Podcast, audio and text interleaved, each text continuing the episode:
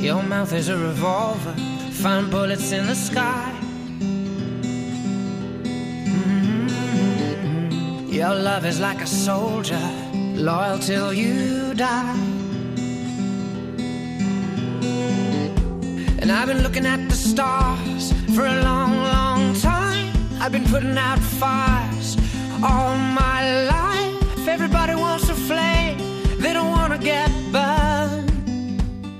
Comienza Mirada de Apóstol, un programa dirigido por el padre Miguel Segura.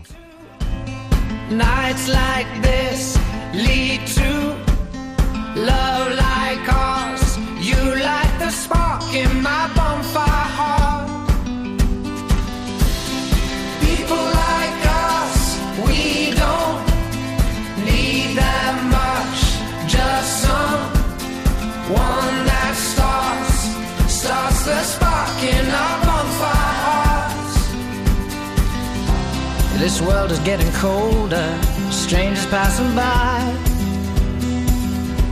Mm-hmm. No one offers you a shoulder, no one looks you in the eye.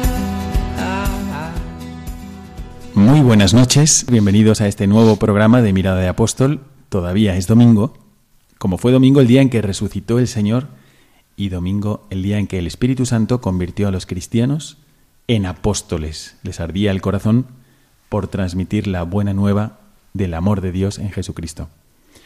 Y hoy también es domingo, así que es un buen día para renovar en nosotros ese mismo impulso que todos nosotros bautizados hemos recibido el día de nuestro bautismo.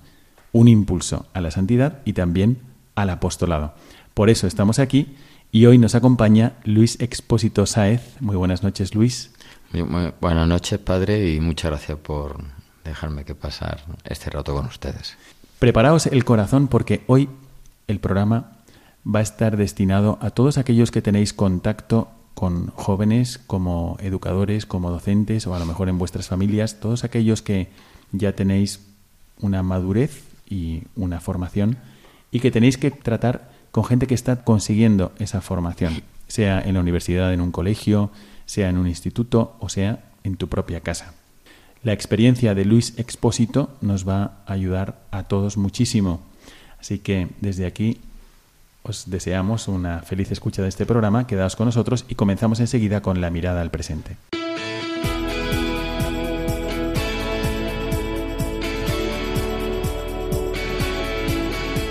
Mirada al presente.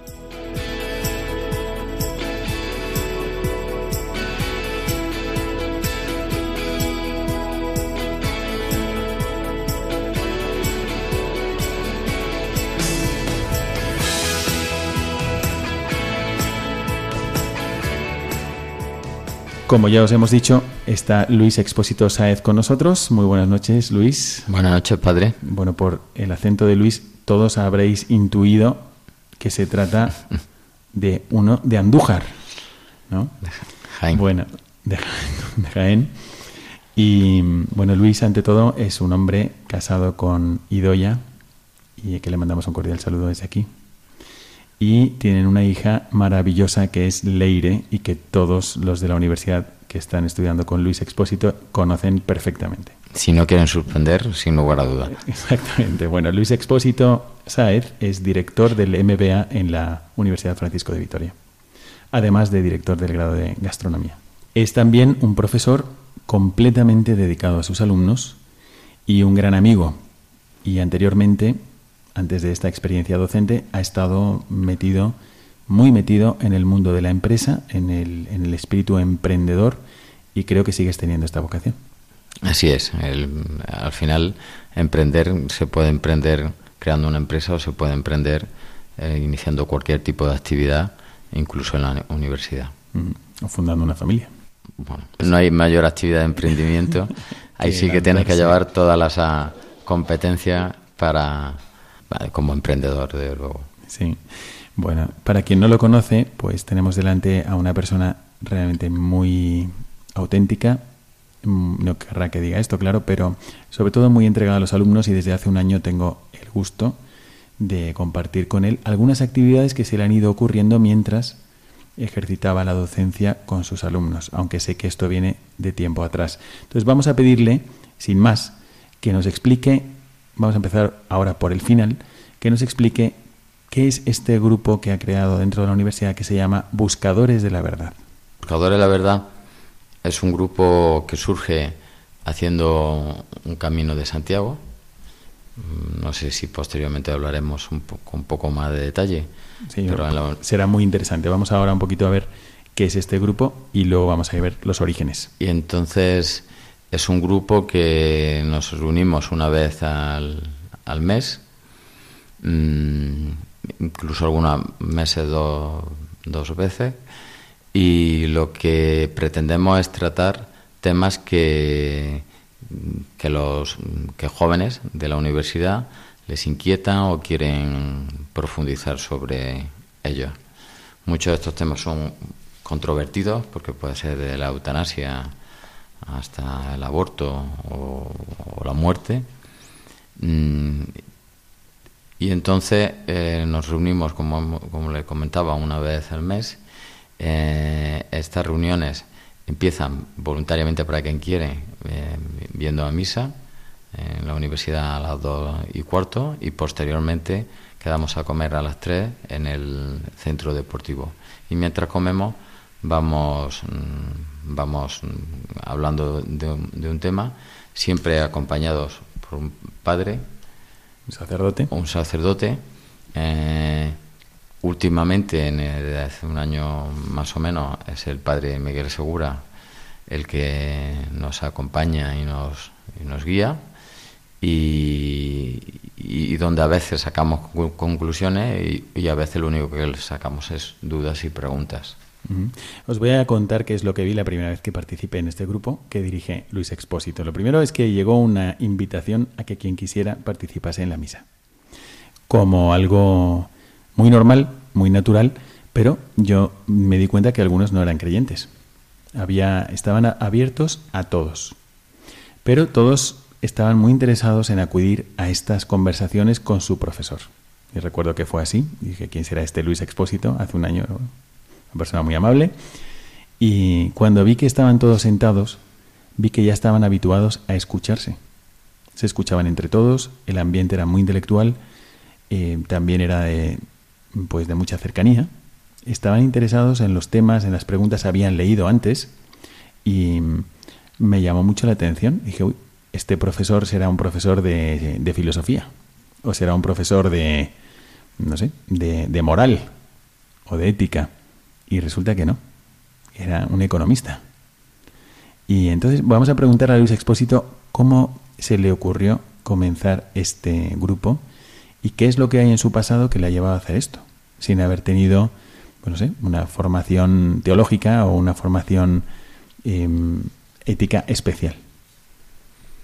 Bueno, Padre Justo.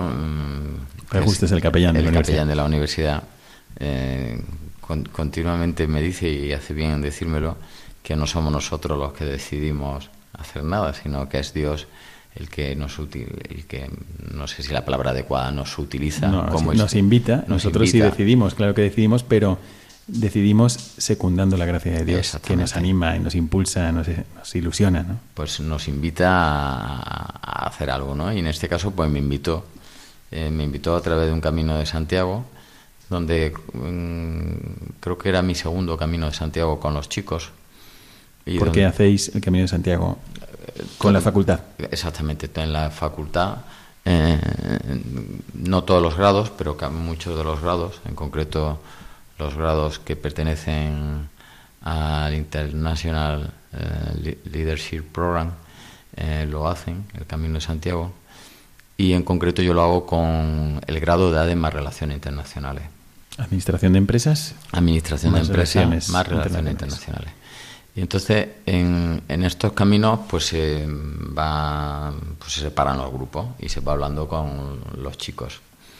Hay veces de temas banales pero hay veces que no son de temas banales, sino que son, pues sale el, pues, el tema del aborto, o sale el tema de las relaciones familiares o de las relaciones prematrimoniales, salen diversos, diversos temas, ¿no? Y uno va viendo cómo ellos eh, eh, están perdidos desde mi óptica, ¿no?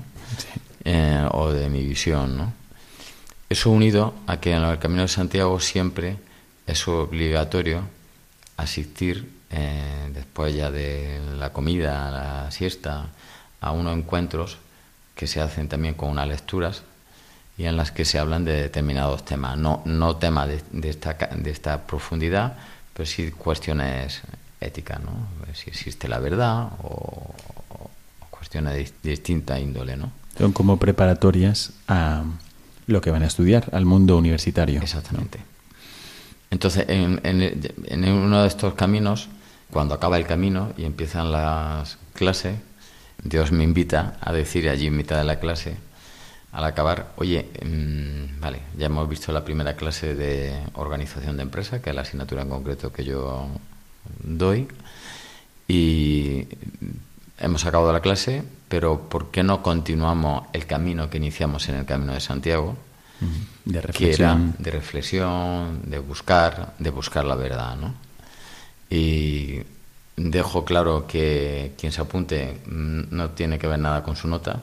De hecho, estadísticamente está demostrado que vengan o no vengan, las notas, los, porcentajes de aprobados suspensos son, son los, mismos. Y entonces, y, les propongo eso, lo que he dicho, vamos a reunirnos una vez al mes, o depende de la fecha, a lo mejor dos veces al mes, y, vamos a misa quien quiere y quien no, luego pues comemos juntos y, tratamos un tema.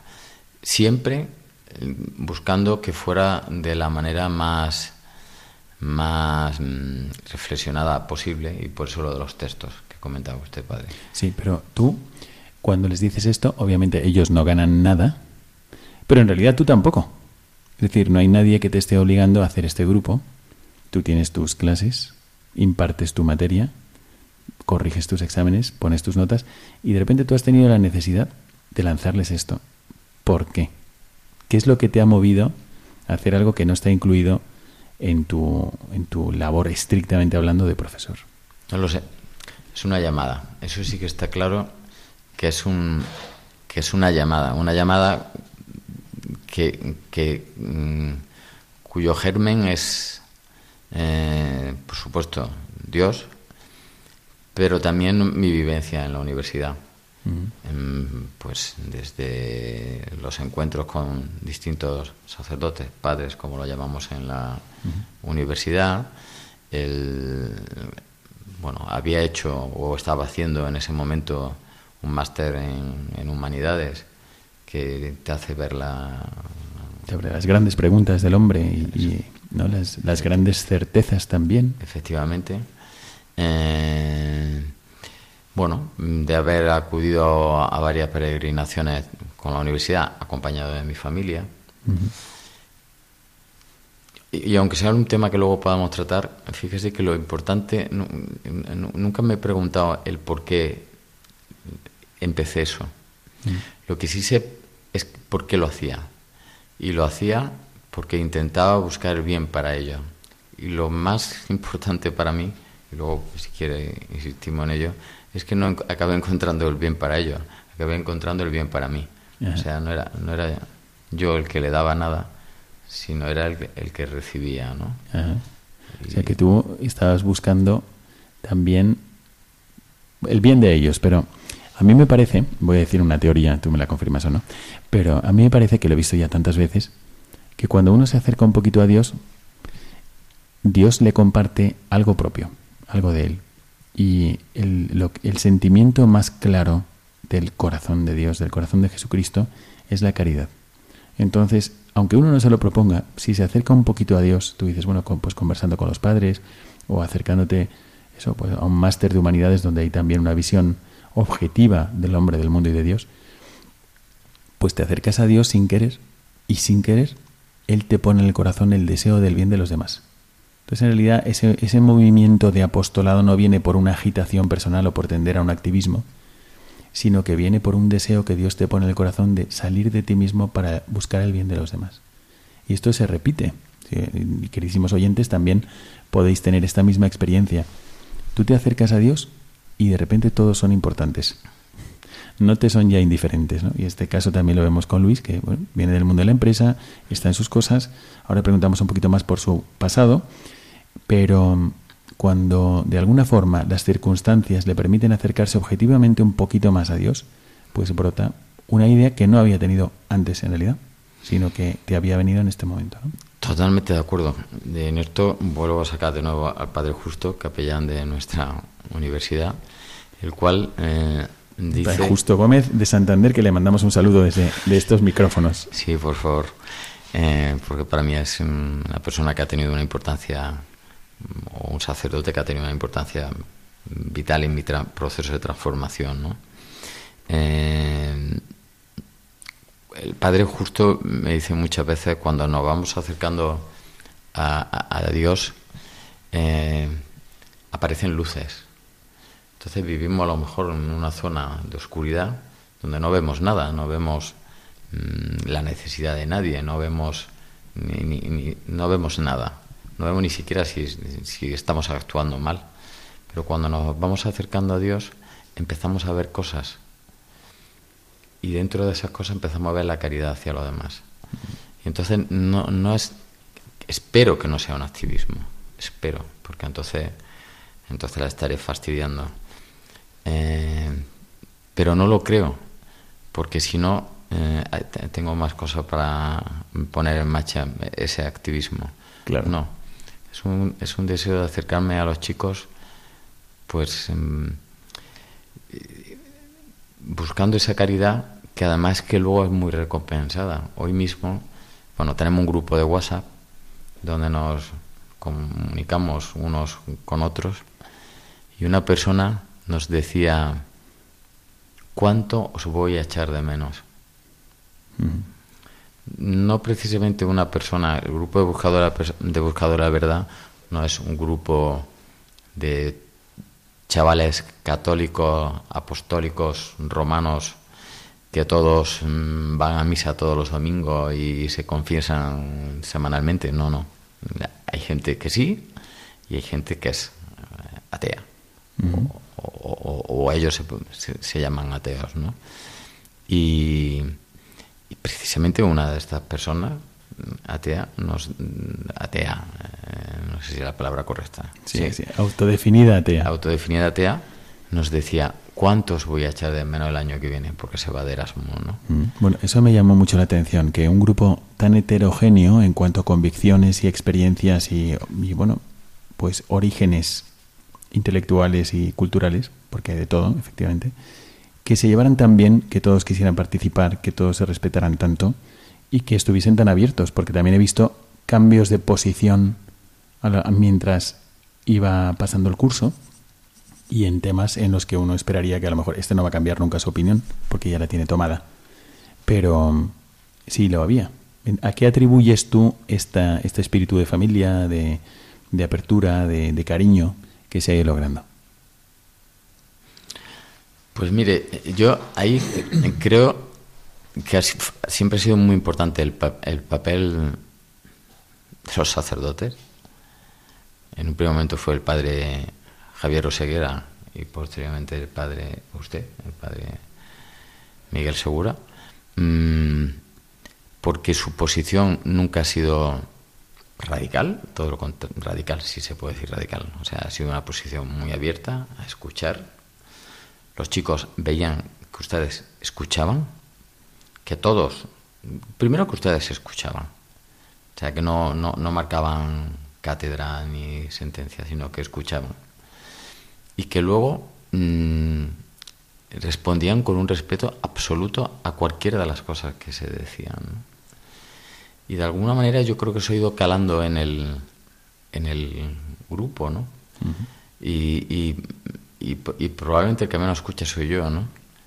Mm, bueno, eso a lo mejor lo, dices por humildad. Pero sí voy a decir una cosa porque esto me interesa mucho. Imaginémonos que nos está escuchando un profesor o una profesora alguien de universidad o de instituto o de colegio, o una madre de familia. Y un grupo de universitarios heterogéneos, todos contentos, todos felices. Y Luis Expósito aquí, pues nuestro presidente del grado de gastronomía y también director del MBA, Pues. Eh, presidente, no, ¿eh? director del grado de gastronomía. No, no me haga presidente, Ah, que no vaya. director. Muy bien, muy bien. Pues, eh, director, eh, pues tú tienes fama de que tú cuando empieza el curso expulsas a alguien de la clase. O sea que no eres, no eres blando. ¿A qué se debe esto? No, de blando. O esto, es, o esto es una leyenda urbana. No, no es una leyenda urbana. Todo lo contrario. eh, eh, eh, a, a ver, debo ser cuidadoso porque puede parecer que me van, van a glorio de, de esto y no es así. Pero precisamente blando no. O sea, el- el- sie- siempre, el primer día de clase, esto sí que es verdad que pertenece a una táctica. Es, eh, expulso a alguien para dejar claro el, el esquema. A alguien que se lo merezca. Eh, sí, pero bueno, siempre hay, eh, es fácil Siempre encontrar algún motivo. y, si, y si no, siempre se, se encuentra alguien. Que precisamente mucho de lo expulsado, usted luego lo ha conocido, porque Efectivamente, es- lo que me llama la atención, con un grandísimo cariño hacia quien le... "Oye, Tú me expulsaste el primer día, ¿te acuerdas? Y, y sin embargo tienen mucho cariño. Yo creo que es importante hacer notar esto porque la autoridad no está reñida con la caridad. Al contrario, precisamente la autoridad, la, la autoridad está al servicio de la unidad.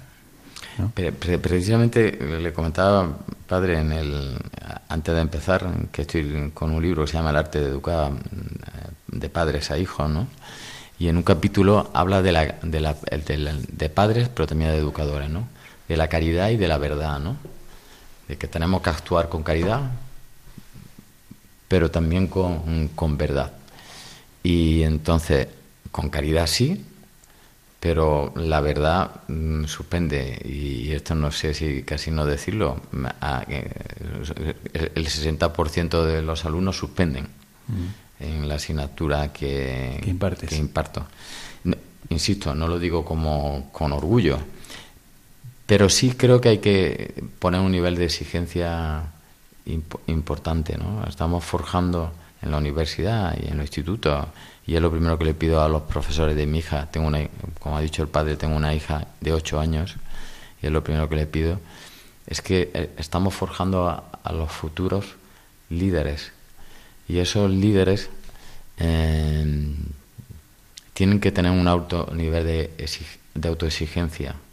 Y nosotros también tenemos que ayudarle a ellos. Y por eso muchas veces la- las notas reflejan lo que reflejan. Pero a la vez caridad o sea a la vez mm, amor entonces por eso aunque usted lo, lo sabe y, y no sé si esto tiene gente que puede llamar pero hay alumnos que ya han suspendido cinco veces y siguen viniendo a- al grupo de buscadores de la de la verdad a, a- a pesar de que como profesor probablemente me detesten pero Pero como persona te quieren.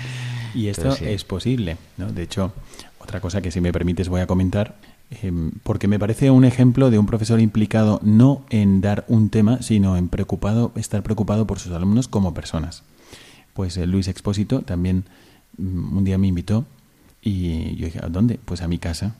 A mi casa porque organizó una comida para los alumnos. Les invita a su propia casa, por lo cual implicas también a tu mujer, ¿no? Sí. Y, mm, y está ahí, bueno, nos contarás cómo lo lleva, pero mm, me encontré con todos los alumnos que habían sacado matrícula. Y como un premio también, pues les invitaba a su casa les daba de comer y era una convivencia estupenda, ¿no? Y esto también es, digno de mención, porque los alumnos, aunque ven un profesor que es exigente y que no les oculta la exigencia de la vida, pues también les quiere. Y esto lo perciben de mil maneras. Si es una cosa al principio de, cada curso, dejamos una serie de normas claras. El no uso de teléfonos, eh, por supuesto, ni de WhatsApp. mm, Bueno, no, bueno, una serie de normas de comportamiento de la clase que quedan, que es lo que llamamos la, la regla del campo de juego. Y una de, la- de las cosas de esa regla, de los puntos de esas reglas, es que el que saque sobresaliente o matrícula está invitado a comer en mi casa una vez ya la nota ha salido, ¿no? Y entonces no, no es que vaya el alumno de ese año, sino que va el alumno de- que ha sacado ese año sobresaliente en matrícula junto con el alumno que sacó el año anterior sobresaliente en matrícula y así sucesivamente, pues ya llevamos cuatro cursos que ya nos reunimos 17 personas o 18 personas que usted ha estado presente. Sí, sí, un, y, ambientazo. Y, desde aquí, esto como hacen catetos del pueblo, un beso a mi mujer, porque sin lugar a duda se lo merece, eh, porque es ella la que se encarga, bueno, pues de, de, que estemos cómodos las 17 o 18 personas, ¿no? Y entonces se generan conversaciones muy, muy interesante. Curiosamente, muchos de estos chicos luego, siendo o no siendo católicos, buscan acercarse a buscadores de la verdad. Mm. Eh, usted, bueno, entiendo que puedo decir el nombre, a, Eli, una persona que es judía y judía practicante, y viene a este grupo, pero a la vez viene al grupo de buscadores de, la verdad, ¿no? Mm. E incluso es un buen, es un gran impulsor de, de, este grupo, ¿no? Es un joven que es judío y realmente muy agradable y una persona que quiere buscar la verdad, que está abierto a la verdad y que, mm, bueno, y ha encontrado un ámbito donde se puede reflexionar y juntos acercarnos cada vez más a la verdad. Yo mm, recuerdo cada vez que habla él, me acuerdo, por ejemplo, de Nicodemo, hablando con Jesucristo que está tratando de comprender cómo puede un hombre volver a nacer siendo viejo, cómo, pero eh, ¿qué es esto de que el, espíritu sopla donde quiere? Y son así. Y, Jesucristo no le daría la espalda, sino que le escucharía, le trataría de explicar las cosas, como también veo que, hace Luis con sus alumnos. Así que es, es un ambiente muy bonito y, en fin, tenemos que proceder un poquito más hacia adelante, pero me gustaría que nos contaras ¿Esto siempre ha sido así en tu vida? O sea, ¿cuándo has comenzado a, tener esta inquietud por darte un poco más a tus alumnos, por tratarles más como, como personas, darles un poco más de lo que aquello a lo que estás obligado a dar como profesor y, preocuparte también por su alma, para que se acerquen un poquito más a Dios, cada uno como puede, sin forzarlo, pero en, pues sin cruzarte de brazos tú tampoco. O sea, con mi alumno, desde que me dedico al mundo universitario, que hace cinco años. O sea, entré en esta universidad, este es mi cuarto curso, y anteriormente estuve en alguna otra universidad, ¿no?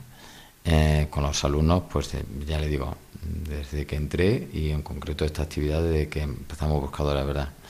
Pero desde hace ya mucho tiempo, después de mi paso por una escuela de negocio que pertenece también a, la Universidad de Navarra, el IES, y en unos cursos de, doctrina católica que impartía un memorable profesor, que es don Rafael Termes, ya fallecido, pues se originaban debates de estos, no con jóvenes de 18 años, sino con jóvenes de 30 años. ¿no?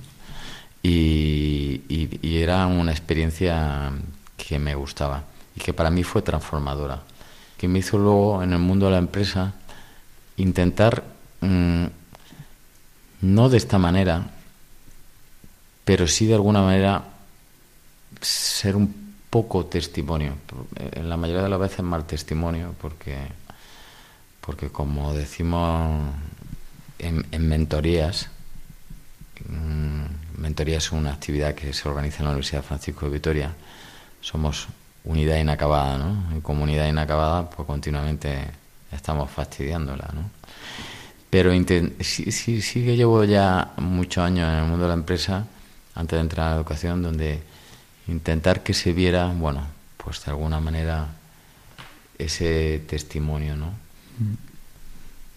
No buscando que llegara más lejos, pero por ejemplo tampoco ocultando nunca cuál era mi fe. Mm. Mm, o sea, dando ese testimonio de, vida, de vida muy sencilla, ¿eh? que conste, no, soy ni un mártir ni nada parecido, sino simplemente alguien que le gusta su, alguien que le gusta su trabajo, donde haya estado trabajando y que sí decía abiertamente creo en Dios, voy a misa, comulgo y, y aunque reconozco, y antes se lo mencionaba, que hasta entrar realmente a la Universidad Francisco de Vitoria y por un proceso de transformación que ha sido gradual, es verdad que he sido un creyente más bien cultural. O sea, mis padres me, educaron para vivir en la religión católica. Ha sido algo que he tenido siempre, que me ha acompañado. pero no de la manera que me acompaña actualmente. Eso también es cierto. Bueno, pues yo creo que muchos hemos sido creyentes culturales y muchos todavía lo serán, pero para Dios también es un primer paso. Y que es un primer paso para llegar a un encuentro personal con Él, como yo creo que también has llegado. ¿Qué medio señalarías que te ha ayudado a, dar ese salto de ese, ser ese creyente cultural a ser ya un, creyente convencido por tu relación personal con Dios? Pues mire, ahí un, elemento decisivo fue el nacimiento de mi hija. O sea, estoy, conforme estamos hablando... Sí, sí, vas rememorando. Voy rememorando. Esto es una cosa que lo, que lo he comentado ya veces, yo creo que hasta en Buscadora de la Verdad, y no sé, incluso se lo he comentado a alguno de usted, el nacimiento de mi hija fue decisivo porque al nacer, y cumplí dos años, yo tenía que decir si quería educarla o no en la religión católica.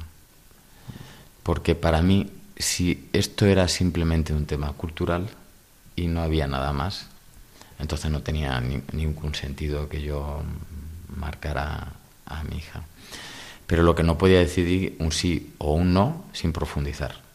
Mm. Entonces lo que decidí es profundizar. Eso coincide con, mi entrada en la Universidad de Francisco Vitoria. Como digo, esto cuando tiene mi hija dos, tres años. Mm, llevo cuatro años aquí, ahora tiene ocho, pues más o menos coincide. Entonces decido empezar a profundizar y decido empezar a, hablar con los, sacerdotes de la universidad. Eh, decido ir a las peregrinaciones para ver qué me dicen.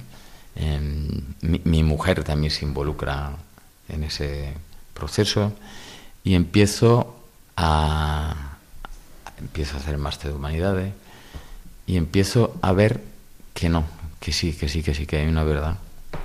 Que no solamente es cultural. No, que no es cultural que, que, lo que yo pensaba que era cultural no es solo cultural, es que es verdad, es que existe, eh, es que está ahí. De todas formas, reconozco que era incluso hasta hace un año que hice un retiro, el retiro de Maús, mm, seguía siendo ya no cultural, pero muy racional. No era un, un encuentro con Dios afectivo si no era racional. Evidentemente tenía que existir un ser creador, era imposible y esto no, no existía, no, no hay otra manera, o sea, tiene que existir un ser creador y ese ser creador es Dios. Pero ya después, junto con mi avance, mi evolución, máster de humanidades, eh, tener un director espiritual y ya el último, mi director espiritual me dijo, tienes que hacer Emmaús hago Emmaus y ya ahí, ya ahí es donde ya descubro algo que me transforma absolutamente, ¿no? No una idea, sino una realidad. A una realidad que además es que le pido y me da. Mm. Y esto, esto cuando llegué de Maús y se lo conté a mi mujer, hubo un momento que mi mujer me dijo, mm, déjalo, cállate, porque no sé si estás vuelto loco. Mm. Hablamos mañana.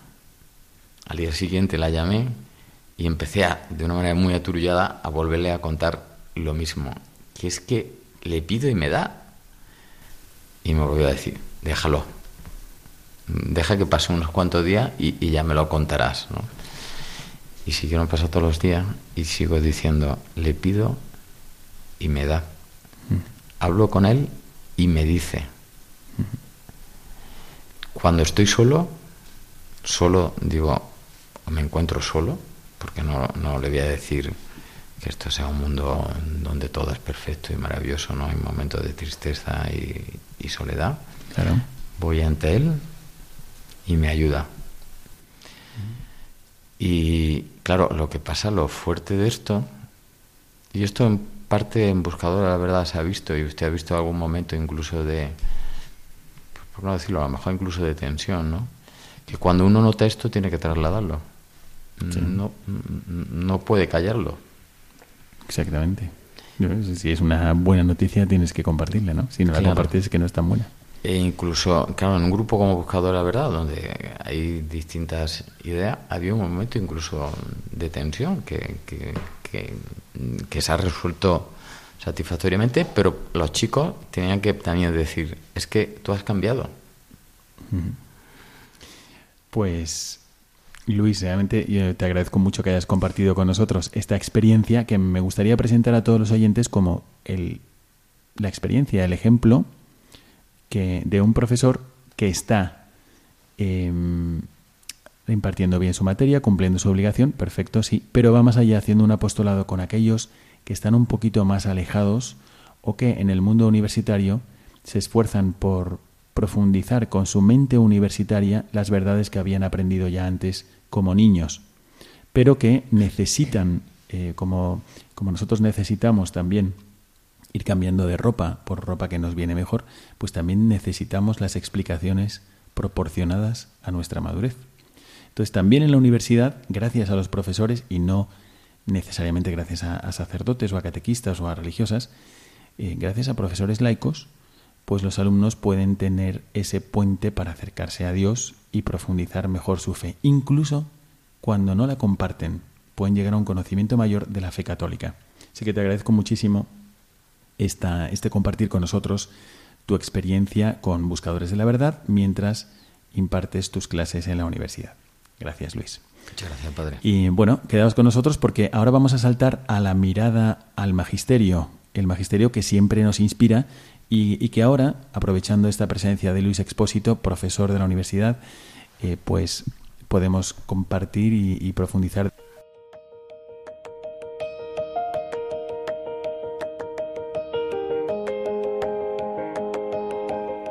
Mirada al Magisterio.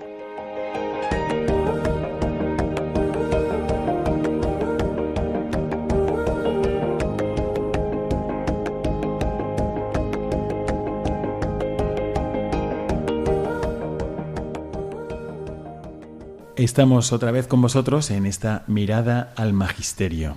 Y mm, para comenzar, esta profundización va a ser muy breve hoy, pero muy interesante. Voy a pasarle la palabra a Luis Expósito Sáez para que comente un mensaje del Papa Benedicto XVI, del Papa Emérito Benedicto XVI, que publicó para la Jornada Mundial de la Juventud del 2013. Adelante, Luis. Es un trocito del mensaje donde dice, id y haced discípulos a todos los pueblos. Mateo 28, 19. Y dice el, Papa Benedicto XVI, es la gran exhortación misionera que Cristo dejó a toda la Iglesia y que sigue siendo actual hoy, dos mil años después. El compromiso misionero, dice más adelante el, el Papa Benedicto XVI, el compromiso misionero es una dimensión esencial de la fe no se puede ser un verdadero creyente si no se evangeliza. ¿Qué te parece a ti este, este, texto? Me parece precioso y difícil, mm. Porque, mm, porque vivimos, pues la realidad es que vivimos una época poscristiana, ¿no? Y... A lo mejor en nuestro caso, sí, en nuestro caso sí. o sea, en el, país donde nos encontramos, aunque en otros lugares realmente la época está siendo la, cristiana, porque están recibiendo el Evangelio por primera vez. Claro, en nuestro país actualmente vivimos una época post-cristiana, lo cual no quiere decir que no se convierta en una época cristiana. Bueno, mm. estoy convencido de ello, ¿no? Mm. Pero ahora mismo me parece que solo el 17% de la población es practicante, si no recuerdo mal el dato. Por lo tanto, tenemos la obligación o estamos llamados a ser a, ser a, ser apóstoles, ¿no? A, ese compromiso misionero. Estamos llamados. Y eso lo, podemos hacer en nuestro trabajo. En este caso hemos estado hablando de los buscadores de la verdad.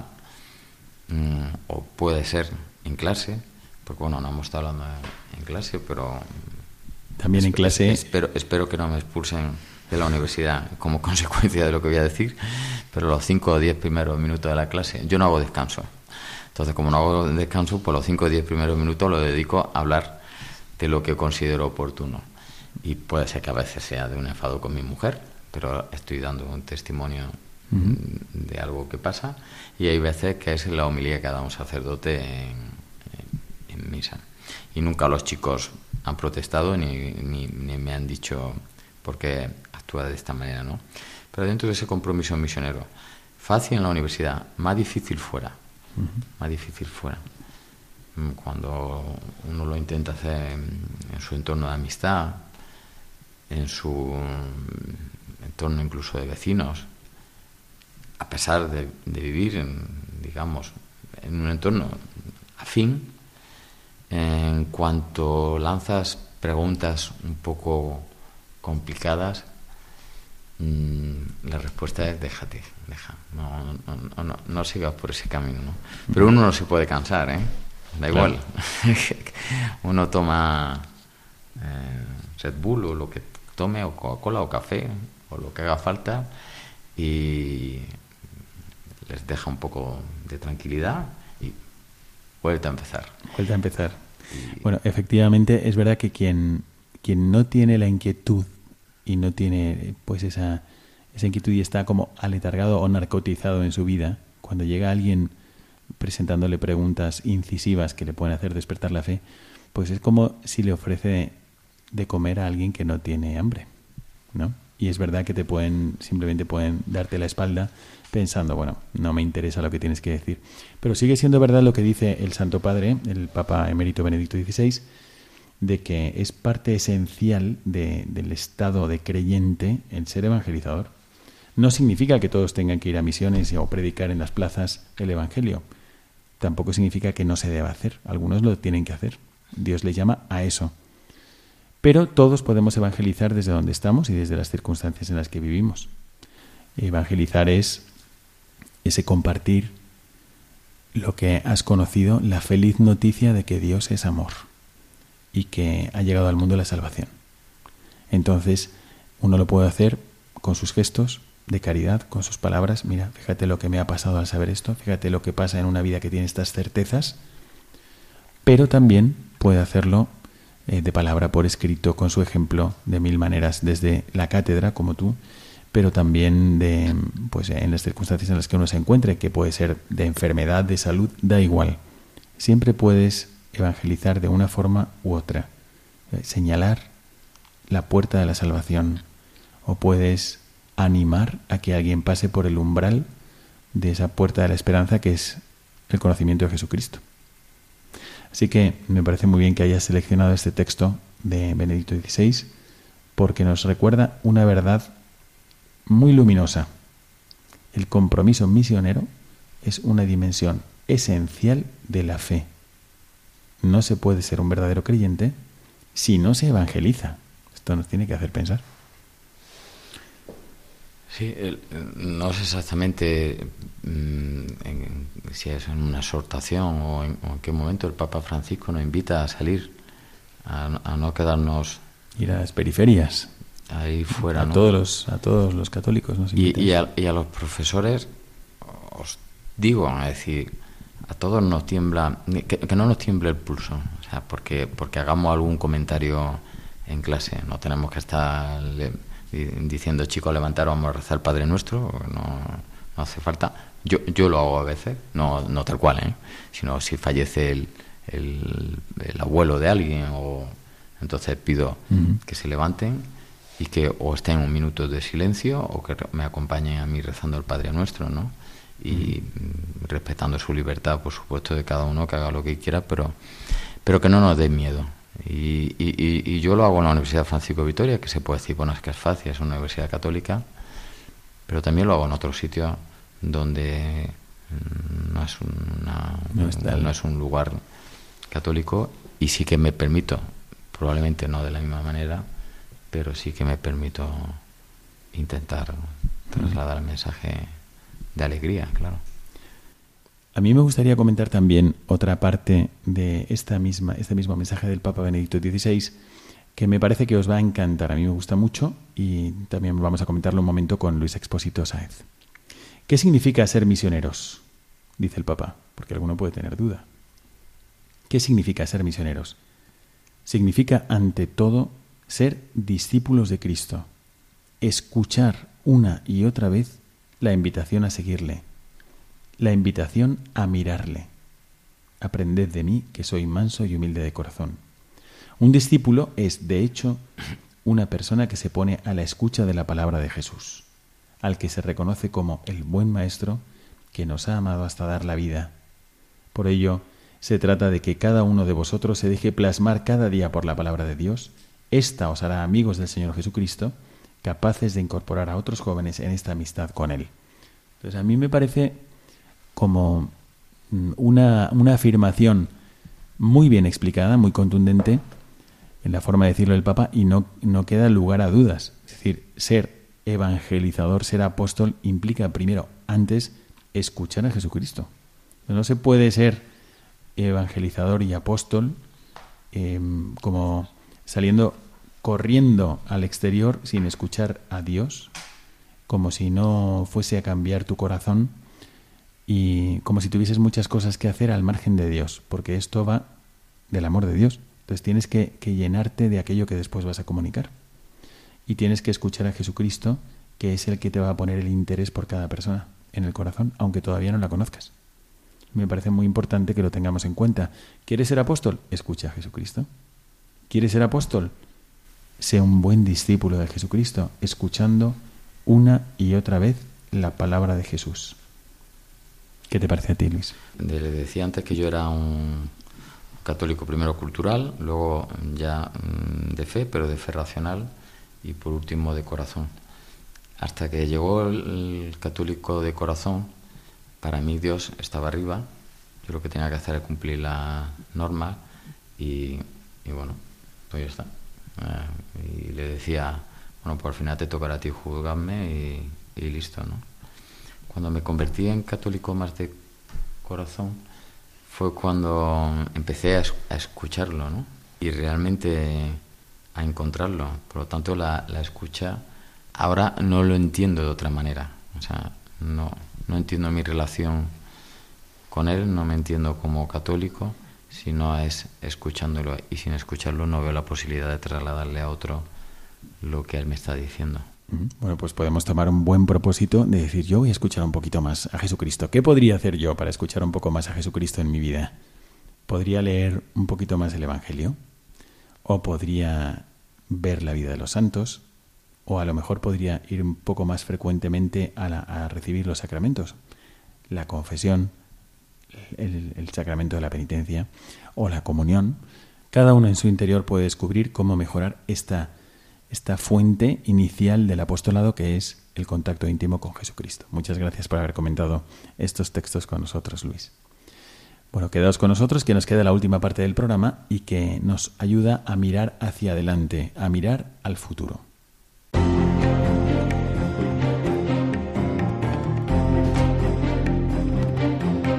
Mirada al futuro.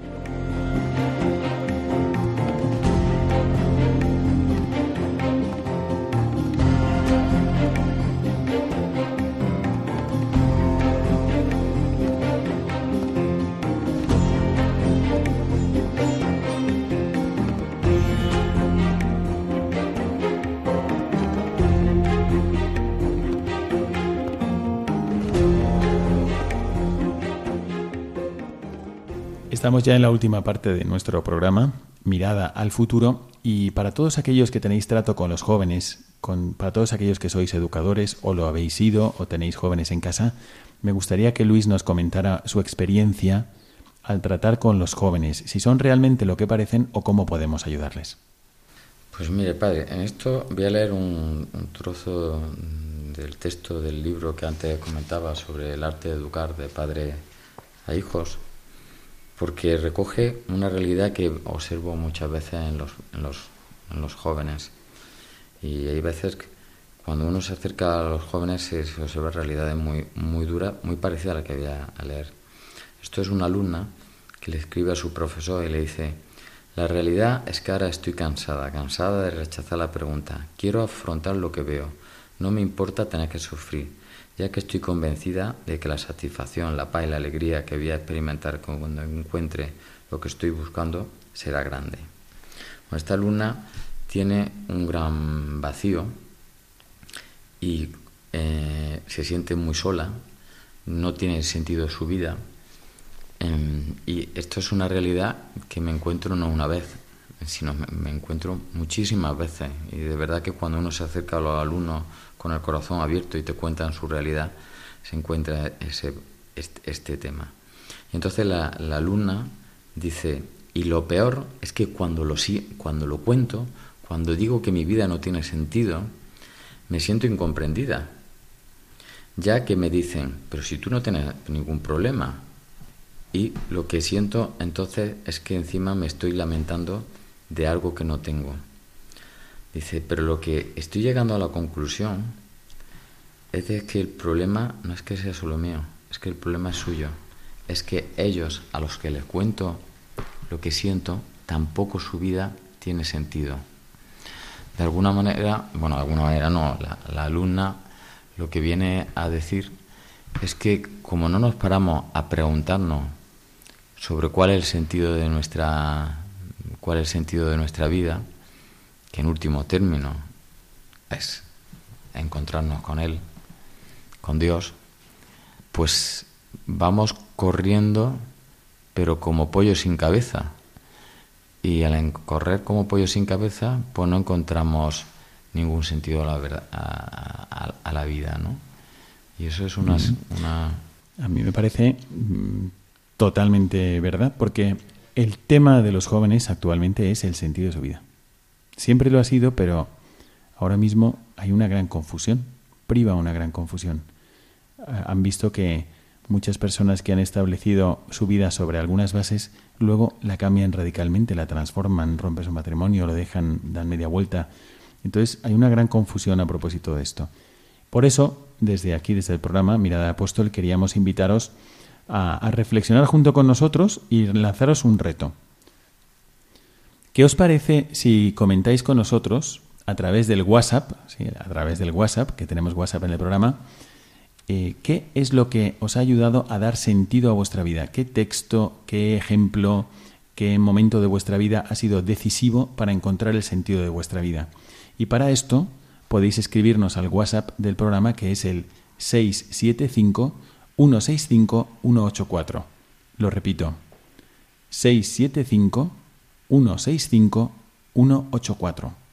Aquí podéis comentar con nosotros ese momento o ese texto, eh, ese, ese encuentro en vuestra vida que os ha ayudado a descubrir el sentido de vuestra vida.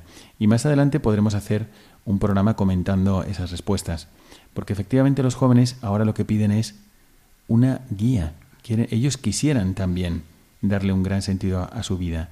Ellos quisieran levantarse por la mañana y, y saber por qué es importante levantarse y no quedarse en la cama tirados. Quisieran tener un motivo, como dice la canción también, para morir por alguien. O sea, tendrían que no ser solamente expertos en algo, prepararse técnicamente para algo o seguir lo que hacen todos, sino saber cuál es el rumbo de su vida concreta. Y para esto un profesor, un educador, puede ayudar muchísimo, no solamente con sus palabras, sino también con el ejemplo de su vida. Para terminar, quiero mencionar una cosa que a mí me ha marcado mucho y, creo que es muy importante. Y es el sacramento de la confesión. Para mí es vital. Me va a decir, pero ¿y ahora por qué sale con el sacramento de la confesión? Pues porque lo tengo muy presente. Porque ha, ha habido un antes y un después de ejercerlo de una manera, pues eso, una vez al año o, o antes de la, de la boda, a ejercerlo de una manera bastante permanente. ¿no? Y para mí la confesión me ayuda a encontrar el sentido de mi vida. Cada vez que me confieso, cada vez que, que me limpio, mi hija, eh, estoy muy orgulloso de mi hija, ¿eh? que conste.